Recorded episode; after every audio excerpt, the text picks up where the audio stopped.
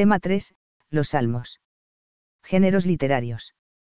Este tema estudia los salmos según los géneros literarios en los que se pueden clasificar, exponiendo las características formales y el contexto histórico originario en el que surge y se desarrolla cada género.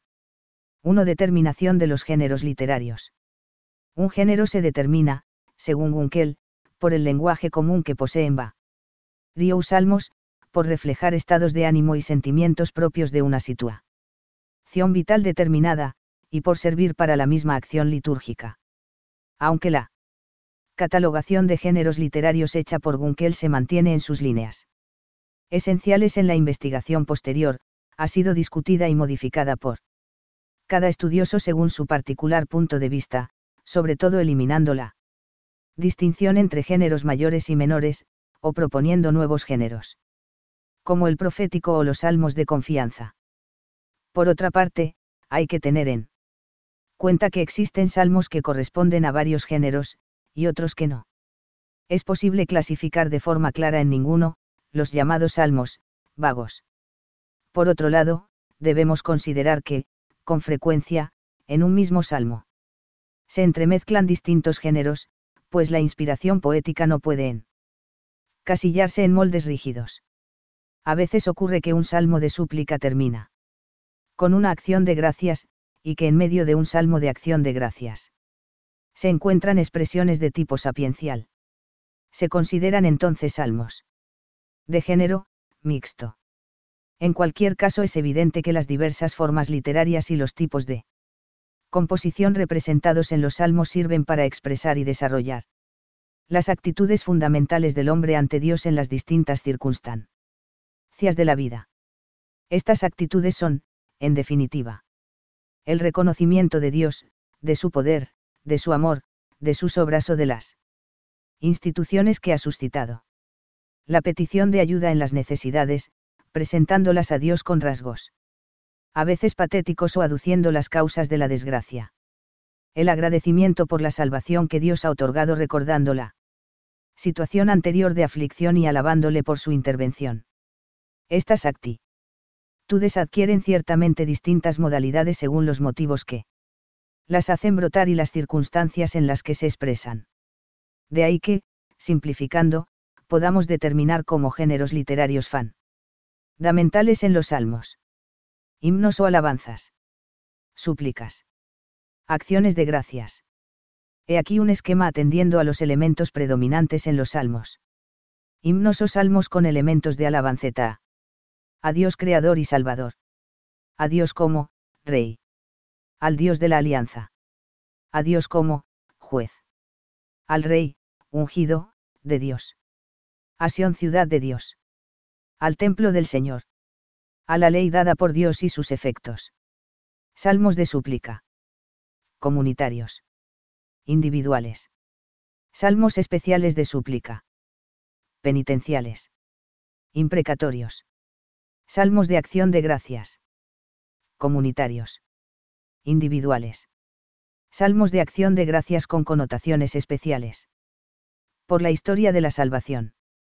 Especial expresión de confianza. Difíciles de clasificar pues pueden formar parte de más de un grupo. 41.2. Los himnos o salmos de alabanza. 2.1. Motivos y expresión de la alabanza.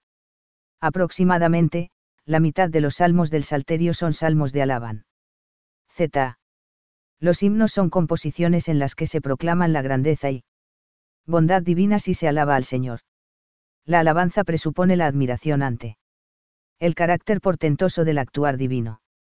Brota de esa admiración, de la que se pasa al reconocimiento de la grandeza y la bondad de Dios en sí mismo. Es decir, a la contemplación, y de ahí a la proclamación con palabras. En esto consiste la alabanza. La alabanza va unida y surge de la alegría producida por la contemplación. La expresión, Aleluya, alabad al Señor, resume y sintetiza el espíritu de los himnos. Estos se caracterizan especialmente por su Carácter teocéntrico. A Dios se le puede alabar por muchos motivos, por su poder manifestado en sus grandes obras en la naturaleza y en la historia, o por el auxilio concedido. En una circunstancia concreta, como una victoria frente a los enemigos, o la lluvia en tiempo de sequía. También se alaba a Dios cuando se cantan loas a la ciudad donde él reside, Sión, o a quien él ha establecido para regirla, el rey. O cuando se contempla el gran don otorgado a su pueblo, la ley. Los aspectos formales de los salmos de alabanza se resumen en tres elementos. Invitación a la alabanza.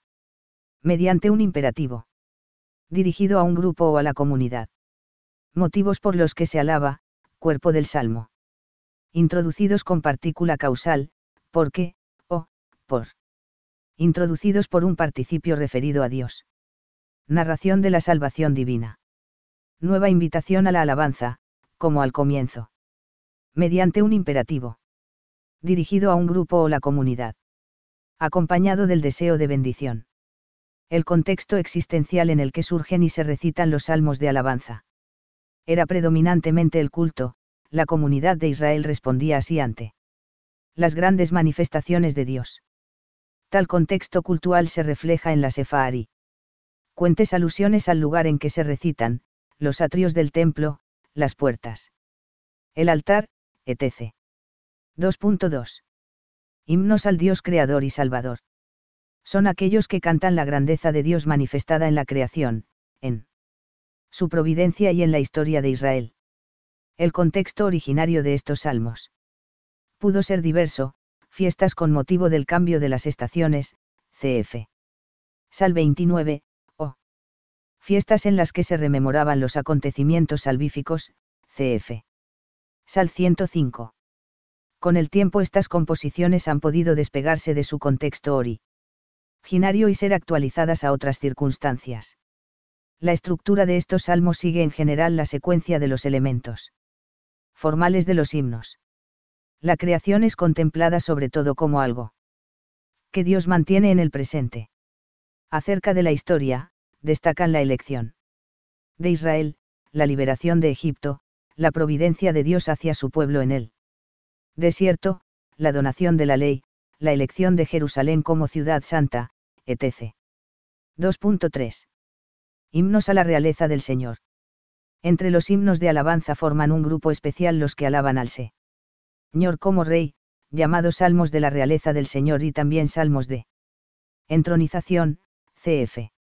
Sal 47, 93, 95 a 100 pueblos todos, batid palmas, aclamad a Dios con voces de júbilo. Porque el Señor es el Altísimo, temible. El gran Rey en toda la tierra. Él nos somete los pueblos. Las naciones bajo nuestros pies. Nos ha elegido una heredad. La grandeza de Jacob, a quien ama. Dios sube entre aclamaciones. El Señor, al sonar de trompetas. Cantad himnos a Dios, cantad. Cantad himnos a nuestro Rey, cantad. Que Dios es el Rey de toda la tierra. Cantadle el himno más bello. Dios reina sobre las naciones. Dios está sentado en su santo trono, Sal 47,2 a 9. Estos salmos, por su forma literaria, son himnos, y tienen en común. Utilizar la expresión, Dios reina, o, el Señor Dios es Rey, cf. Sal proclamar al Señor como Rey universal de todos los pueblos y de toda la tierra. Aludir al trono de Dios. Proyectar al futuro, o al final, el triunfo decisivo de Dios. Celebran su realeza, el triunfo sobre sus enemigos y su venida como juez. El traslado del arca a Jerusalén y el culto en el templo salomónico, o las fiestas. En torno al rey son el contexto en que se proclamaría litúrgicamente que Dios reina sentado sobre querubines. Lo que realmente se desprende de estos sal. Moses que se celebraba el día decisivo del triunfo de Dios, la renovación de la naturaleza y de la creación, la reafirmación de la alianza y la venganza del pueblo sobre sus enemigos. Todo ello conecta con la esperanza, expresada en los profetas y en otros libros, del día del Señor. En el Nuevo Testamento la expresión, Dios reina, de los Salmos, no aparece. Expresamente, pero sí la expresión, reino de Dios, que sería como su consecuencia. De ese modo adquiere el valor de un símbolo que tiene detrás de sí. El sentido de las narraciones veterotestamentarias acerca del señorío de Dios. Cuando Jesucristo inicia su predicación anunciando que, ha llegado el reino de Dios, y explica la naturaleza y características de este reinado, asume y hace suyos estos salmos, purificándolos del nacionalismo judío con que los interpretaba el pueblo de Israel. 2.4. Himnos al rey. En los himnos al rey se proclama al rey como instrumento por el que Dios gobierna y auxilia a su pueblo. El origen de los himnos dedicados al rey hay que situarlo fundamentalmente en las ceremonias de la coronación, o en acontecimientos extraordinarios. De su reinado, como las bodas reales o una victoria sobre los enemigos. La unidad de estos salmos en un grupo peculiar responde más a su temática y contenido que a una estructura literaria formal. El contexto originario de estos salmos es la corte real y la vida del rey. Para comprenderlos es necesario recordar la relevancia que la monarquía davídica tiene en el Antiguo Testamento. Exhala mi corazón un discurso aderezado. Dedico mi poema al rey. Mi lengua es pluma de escriba veloz. Eres el más hermoso de los hijos de Adán. En tus labios se ha derramado la gracia. Pues Dios te ha bendecido para siempre. Ciñe tu espada al costado, valiente. Tu gloria y tu honor. Triunfa, sube al carro por la verdad. La modestia y la justicia. Que tu diestra te enseñe a realizar hazañas. Tus flechas son agudas. Los pueblos se te someten. Se clavan en el corazón de los enemigos del rey. Tu trono, oh Dios, es por siempre, sin fin. Cetro de rectitud es el cetro de tu reino amas la justicia y odias la impiedad. Por eso te ha ungido Dios, tu Dios. Con oleo de alegría, más que a tus compañeros. Mirra, aloe y casia exhalan tus vestidos. En palacios de marfil te deleitan las arpas. Hijas de reyes están entre tus damas. A tu diestra está la reina. Adornada con oro de Ofir. Escucha, hija, y mira, presta tu oído. Olvida tu pueblo y la casa de tu padre y el rey se prendará de tu belleza. Él es tu Señor, inclínate ante él. La hija de Tiro viene con presentes. Los pueblos más ricos buscan tu favor. Radiante de gloria, la hija del rey enjollada. De brocados de oro es su vestido. Con bordados de colores, es conducida ante el rey. Vírgenes, sus damas, forman su séquito. Son conducidas ante ti. Son conducidas en medio de alegría y regocijo entran en el palacio del rey. En lugar de tus padres estarán tus hijos. Los constituirás príncipes por toda la tierra. Haré memorable tu nombre. En todas las generaciones. Por esto, te alabarán los pueblos. Por los siglos de los siglos, Sal 45,2 a 18.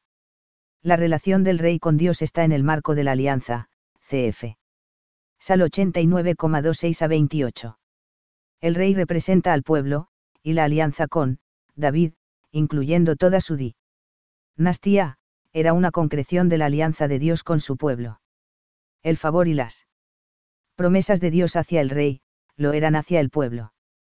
De ahí que la esperanza de salvación se expresara a través de un, ungido, de un rey, Mesías, y por eso se llame a estos salmos mesiánicos cada nuevo rey que continuaba la dinastía davídica era señal de que Dios iba llevando adelante su promesa, con lo que se avivaba la esperanza en la salva. del advenimiento del reino de Dios. Así se refleja también en los oráculos. De 7 a 11. A pesar del juicio negativo que hace el deuteronomista respecto a los reyes, y que la monarquía desaparece con el destierro, se conservaron aquellos viejos himnos cantados al rey y se adaptaron a la liturgia del segundo templo. Esto hubo de suponer necesariamente una actualización de su senti. Do proyectándolo con más fuerza a la era escatológica. Aquellos himnos, por encima del tiempo y de las circunstancias, cantaban en definitiva la actuación de Dios a través de sus mediadores, los reyes de la dinastía de David y esa actuación de Dios se haría efectiva algún día a través de un mediador perte.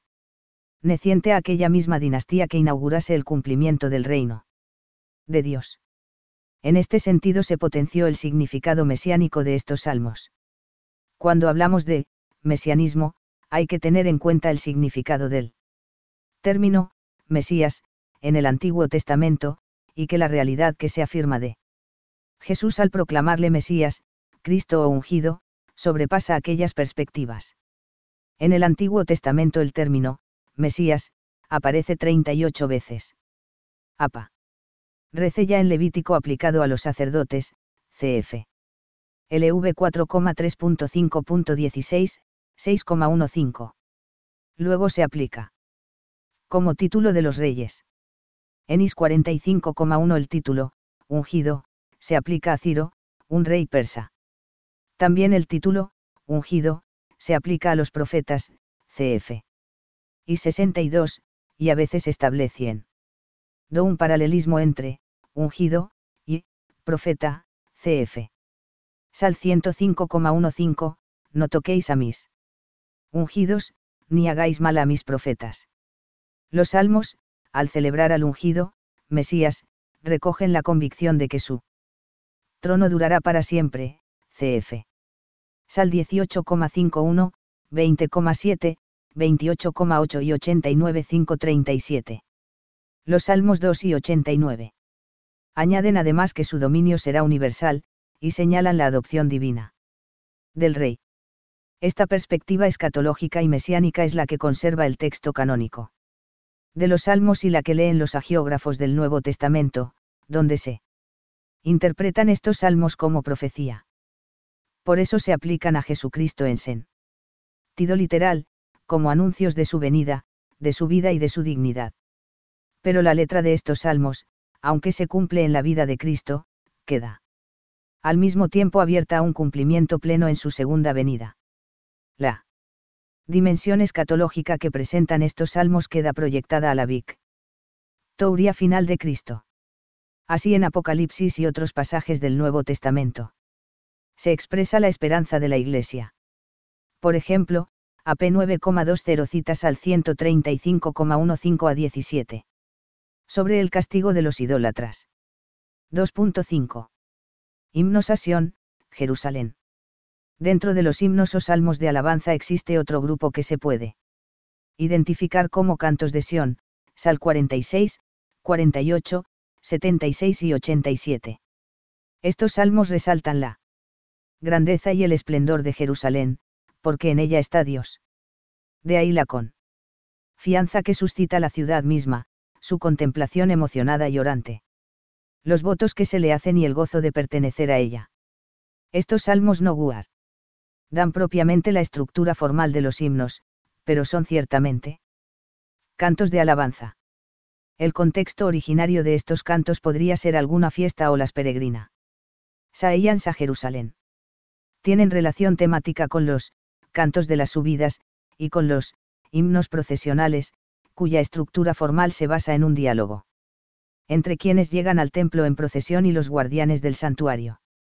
Sal 15, 24, 46, 68 y 132. En el Nuevo Testamento Jerusalén es presentada como el centro desde el que la salvación se extiende a todos los confines de la tierra. Así la considera San Lucas en su obra. Pero la Nueva Jerusalén es la Iglesia, tal como la presenta. San Pablo en Gal 4,26 ss, refiriéndola a la Iglesia presente, o como aparece en AP 21 a 22, proyectándola a la iglesia triunfante. Desde esta óptica los cantos de Sion adquieren un significado actual para el cristiano. 2.6. Himnos a la ley del Señor y salmos sapienciales. También se alaba al Señor cuando se ensalza su ley. Aunque no tienen los elementos formales propios de los himnos, algunas composiciones pueden considerarse cercanas a estos en cuanto que proclaman la excelencia de la ley divina, cf. Sal 19,8 a 15 y 119,89.96.129-136.137-144, y los beneficios que reporta. Al hombre el seguirla, cf. Sal 1, 112, 119 18.25-32. Mi alma está postrada en el polvo. Devuélveme la vida según tu palabra. Conté mis andanzas, y me has escuchado. Enséñame tus decretos. Hazme entender el camino de tus mandatos. Y meditaré en tus maravillas. Por la tristeza se va en lágrimas mi alma. Levántame según tu palabra. Aparta de mí el camino falso. Y dame la gracia de tu ley. He elegido el camino de la verdad. Me he ajustado a tus normas. Me he adherido a tus preceptos. Señor, no me llenes de vergüenza. Corro por el camino de tus mandamientos. Porque has dilatado mi corazón, Sal 119,25 a 32. Estos salmos incluyen temas que aparecen directamente tratados en los libros sapienciales, como la retribución, cf. Sal 37, 49, 73 y 91, el contraste entre el justo y el malvado, cf. Sal 1, consejos sobre la conducta, la responsabilidad personal y la diligencia. Su estilo, cercano al de la literatura sapiencial, se mueve. Ve entre comparaciones, exhortaciones, estructuras alfabéticas, proverbios nu. Méricos y bienaventuranzas. Por eso se los ha llamado, salmos sapienciales. Muchos de estos salmos reflejan ciertamente un contexto de enseñanza al modo sapiencial y tienen un carácter tardío. Quizás se incluyeron en el sal. Terio porque fueron los sabios posteriores al destierro quienes hicieron las re. Compilaciones sálmicas, a ello se debería que figure en primer lugar el Salmo. 1. Además, a lo largo de todo el Salterio, se percibe una influencia sapiencial, como puede verse en el Salmo 2, Ahora Reyes aprended. O en el Salmo 73. Fíjate cómo son los impíos. Estos salmos preparan asimismo la revelación del Nuevo Testamento. En la enseñanza de Jesús encontramos expresiones parecidas a algunas de estos salmos, compárese, por ejemplo el Salmo 1 con las, bienaventuranzas. Sin embargo, por encima de la sabiduría que enseña que la dicha del hombre está. En el temor del Señor y en el cumplimiento de la ley, Jesús enseña que la dicha está en pertenecer al reino de Dios. Los salmos sapienciales se llenan de un sentido nuevo cuando la Iglesia los reza. La ley que cantan estos salmos es para el cristiano la ley nueva, la ley del amor y la libertad. La salvación no viene por el cumplimiento de la ley, sino por la fe. 3. Los salmos de súplica. 3.1. Naturaleza y forma literaria. La petición de ayuda a Dios se realiza mediante la súplica ante la amenaza. De una desgracia, o en la desgracia misma, que a veces es presentada a Dios. A modo de lamentación. Por eso estos salmos son llamados también salmos. De lamentación, aunque la súplica siempre va acompañada de expresiones de esperanza. Casi una tercera parte del salterio son salmos pertenecientes a este género. En ellos se presentan ante Dios las múltiples situaciones de necesidad. En que se encuentra el hombre y se pide ayuda al Señor. De ese modo el orante profundiza su relación con Dios cuando vive su tribulación. La súplica puede ser individual o comunitaria, según sea elevada por una per Sana particular, un, yo, o por la comunidad, un, nosotros. Pero no siempre. Aparece con claridad la identidad de ese, yo, pues ocurre con frecuencia que el que suplica es alguien que habla en nombre del pueblo, quizá el rey o el sacerdote, o que una oración individual es utilizada comunitariamente. Las súplicas presentan unos elementos formales bien determinados, aunque no todos estén presentes en todas las súplicas, ni éstas dejen de presentar a veces elementos de otros géneros. La estructura de estos salmos suele constar de una introducción que generalmente es una invocación a Dios. El cuerpo del salmo en el que se describe la situación atribulada y se presenta a Dios la súplica.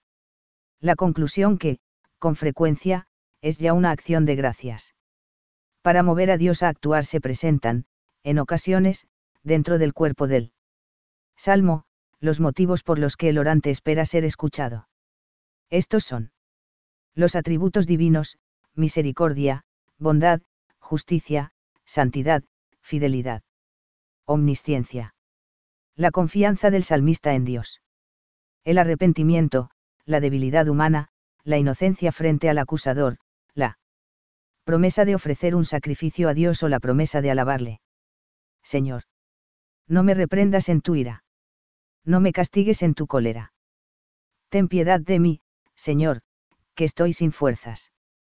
Cúrame, Señor, que mis huesos están dislocados. Y mi alma, conturbada. Y tú, Señor, ¿hasta cuándo? Vuélvete, Señor, libra mi alma. Por tu amor misericordioso, sálvame. Que en el país de la muerte nadie te recuerda. En el Seol, ¿quién te alaba? Me agoto de gemir. Cada noche inundo de llanto mi lecho. Con mis lágrimas anegó mi cama. Mis ojos, irritados, se consumen. Se han envejecido por tantos que me oprimen. Alejaos de mí cuanto sobráis la iniquidad. Que el Señor ha escuchado el clamor de mi llanto. El Señor ha oído mi súplica. Ha acogido el Señor mi oración. Que se llenen de vergüenza y turbación. Todos mis enemigos. Que al instante retrocedan y queden abochornados. Sal 6,2 a 11. 3.2. Contexto de las súplicas individuales. Y tribulaciones presentadas a Dios. El contexto propio y originario de las súplicas individuales pudiera es estar en la búsqueda de la ayuda divina por parte del individuo que Día al templo. Allí recitaría esas oraciones ante un sacerdote, esperando un oráculo favorable en caso de padecer una enfermedad, o la declaración de inocencia frente a sus acusadores. De ahí que en dicha súplica sea frecuente pedir perdón por el pecado, que se consideraba causante de la enfermedad y lanzar fuertes imprecaciones contra sus adversarios. Es importante observar que todas las lamentaciones van unidas en los salmos. A actitudes de alabanza o de acción de gracias, no existe la lamentación en estado puro. Esto es una señal de que la lamentación no se separa del con. Texto de la fe en Dios Salvador la desgracia llevada a la oración se contempla. Ya como atendida por Dios y por lo tanto se convierte en motivo de alabanza. Y de acción de gracias. Esto hace pensar que el orante ha recibido ya la res. Puesta positiva a su plegaria, quizá mediante el oráculo pronunciado por él. Sacerdote. Entre las tribulaciones presentadas a Dios figuran especialmente. La muerte, que es el mal más temido. El ideal es vivir muchos años de ahí que la muerte prematura se considere un castigo divino, cf. Sal 55,24 y 102,25. El, Seol, es como un lugar de fango donde se da una subsistencia disminuida a modo de una sombra, cf. Sal 69,15 a 16. En conjunto no se refleja la esperanza en una salvación trascendente, pues no. Se ha revelado aún la retribución en el más allá. Además, los muertos no. Pueden alabar a Dios, cf. Sal 88,11 a 13. La enfermedad, que se debe a Dios, cf. Sal 38, pues la envía y solo Él. La puede curar, cf. Sal 38,3 y 102,11. Se considera fruto del pecado, cf. Sal 107,17, y se describe de forma dramática.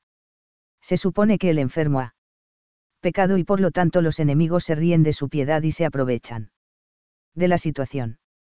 La curación es como una señal del perdón de los pecados. CF.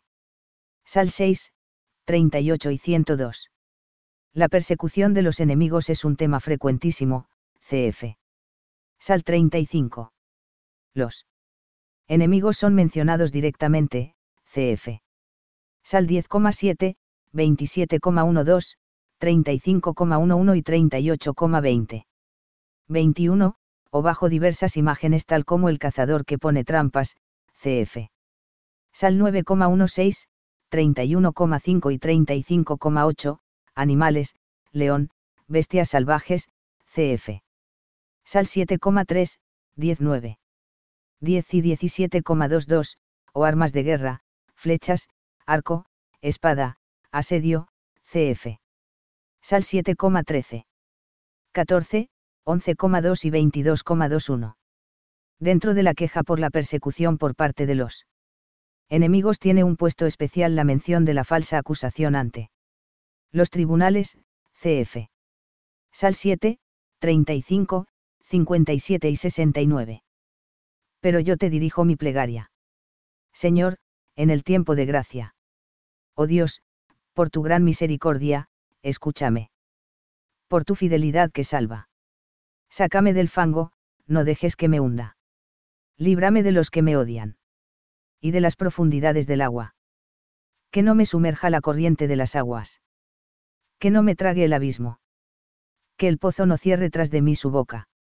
Escúchame, Señor, que tu misericordia es benigna. Vuélvete hacia mí con tu inmensa compasión.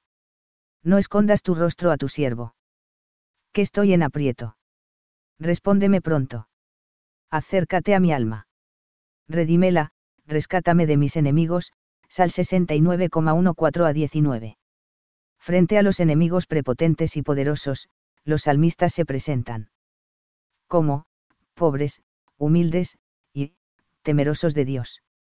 Estas expresiones vienes a equivaler a, necesitado, u, oprimido, por la miseria y la desgracia en la vida.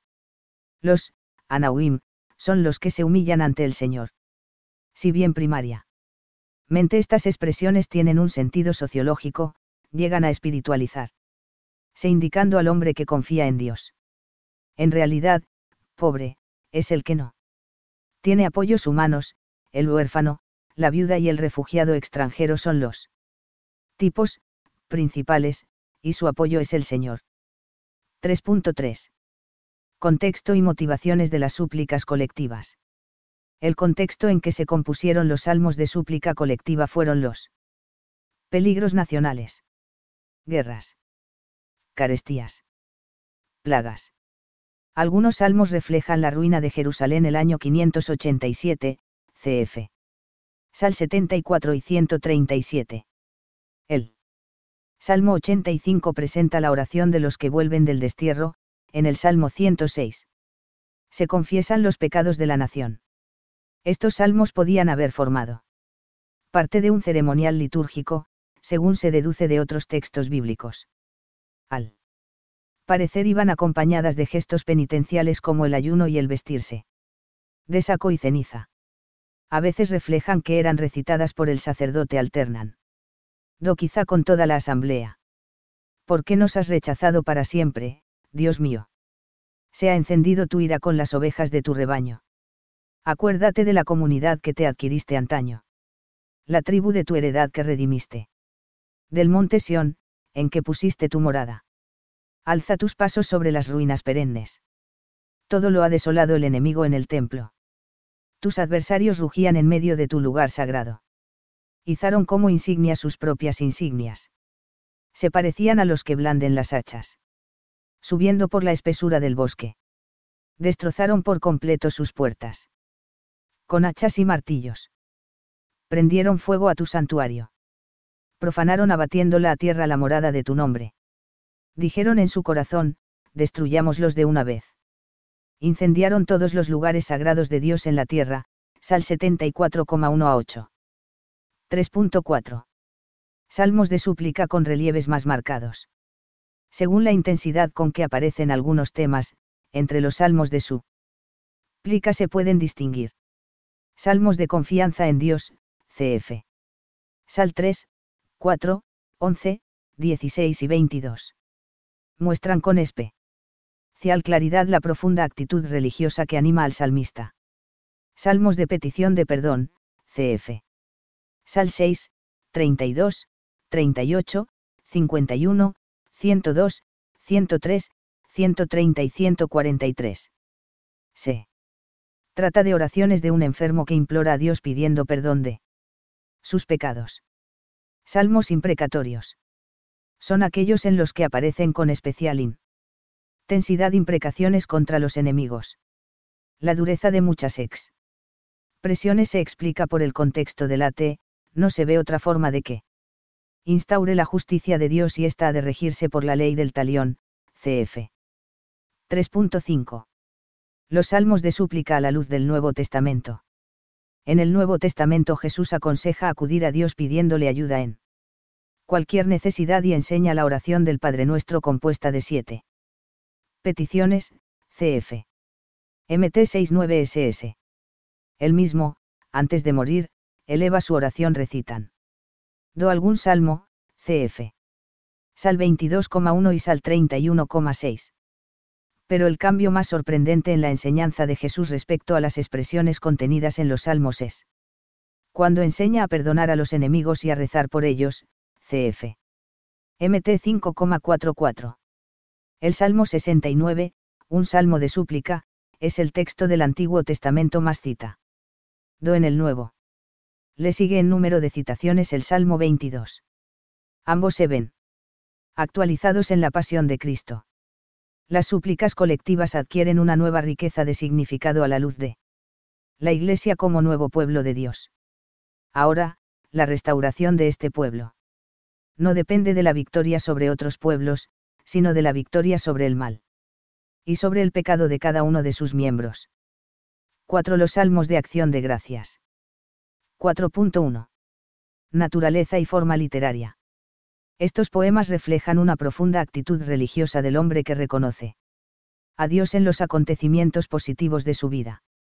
El contexto originario de estos salmos pudo ser diverso. Fiestas con motivo de haber recogido la cosecha, cf. Sal 65 y 67. Fiestas en las que se rememoraban los acontecimientos salvíficos, cf. Sal 78 y 105. O una victoria sobre los enemigos, cf. Sal 68. La acción de gracia se despliega en alabanza, por lo que estos salmos a veces se han incluido en los himnos. No obstante, se distinguen de ellos en que a. Arei el objeto de atención no es tan directamente Dios mismo, sino el beneficio que Él ha concedido. También conectan estos salmos con los de súplica ya que, a veces, se describe la situación de miseria en la que estaba el orante y de la que ha sido salvado. Como los salmos de súplica, también los salmos de acción de gracias pueden ser colectivos e individuales. Los más abundantes son los individuales, cf. Sal 30, 31, 40,2 a 11, 41, 66,13 a 20, 92, 107, 116 y 138. Las acciones de gracias colectivas son relativamente escasas. Reflejan el agradecimiento del pueblo. Por la liberación de un peligro común, por una buena cosecha, o por los beneficios concedidos al rey que redundan en bien de todo el pueblo, cf. Sal 66 y 124. 53 La estructura literaria de estos salmos es la siguiente. La introducción. Es muy similar a la de los salmos de alabanza, introdu siendo la invitación a dar gracias, o a bendecir o alabar, cf. Sal 9,2 y 138,1. El cuerpo del salmo lo constituye generalmente una narración en la que se expone la situación atribulada del salmista y la intervención salvadora de Dios. Dos temas que no deben faltar son la historia de la persona que lo recita y el reconocimiento de Dios como liberador. La narración no puede faltar en el Salmo de Acción de Gracias, por breve que sea, cf. Sal 69,33 a 34. Al final, como conclusión, se vuelve a resaltar lo dicho en la introducción. Del Salmo, generalmente en sentido de alabanza. Entraré en tu casa con holocaustos. Para cumplirte los votos. Que mis labios habían prometido. Y mi boca pronunciado en medio de mi angustia te ofreceré holocaustos de animales cebados. Con aroma de carneros. Inmolaré bueyes y machos cabríos. Los que teméis a Dios, venid, escuchad. Os contaré lo que ha hecho por mi alma. Le invoqué con mi boca. Y lo ensalcé con mi lengua. Si hubiera tenido en mi corazón miras perversas. No me habría escuchado el Señor. Pero Dios ha escuchado. Ha atendido la voz de mi plegaria. Bendito sea Dios que no ha rechazado mi plegaria. Ni me ha retirado su misericordia, Sal 66,13 a 20. 4.2. Contexto veterotestamentario de los salmos de acción de gracias. Estos salmos suponen reconocer que lo que acontece en la historia, individual o colectiva, es voluntad divina. En realidad estos salmos son inseparables de los de súplica y, a veces, ambos sentimientos y sus expresiones se entremez clan en un mismo salmo. Responden a la misma convicción de fe en un Dios personal y todopoderoso. En los libros históricos del Antiguo Testamento se narran las intervenciones de Dios.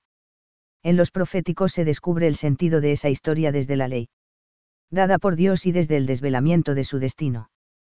En los libros Eipian. Ciales extraen las consecuencias de la ley y de la historia para el recto comportamiento del hombre. En los salmos de acción de gracia se asume todo. Lo anterior y se hace oración agradable a Dios. En estos salmos culmina la experiencia de salvación del hombre y del pueblo. Las referencias al templo y a la liturgia son más frecuentes que en los grupos de salmos que hemos visto antes. Por las indicaciones de estos salmos es posible de algún modo reconstruir la reacción del agraciado y el proceso de la acción litúrgica del sacrificio de acción de gracias. Tras ser librado, se dirige gozoso al templo acompañado de sus amigos y llevando unas ofrendas a Dios. CF. Sal 66,13. Ya en el templo tenía lugar propiamente la acción de gracias narrando lo que había pasado. Luego seguiría el sacrificio de las víctimas yendo en procesión hasta el altar. Con anterioridad se habría purificado. Y, por último, se celebraba el banquete sagrado en el que se comía parte de la víctima sí. No era un holocausto. 4.3 las acciones de gracias en el Nuevo Testamento. La Eucaristía, o acción de gracias en la Iglesia. Actualización de estos salmos. En el Nuevo Testamento la acción de gracias culmina en las palabras y gestos de Jesús en la institución de la Eucaristía, cf. MT 2625 SS. También el Bene. Dictus y el Magnificat pueden considerarse cantos de acción de gracias, sobre todo teniendo en cuenta el aspecto narrativo.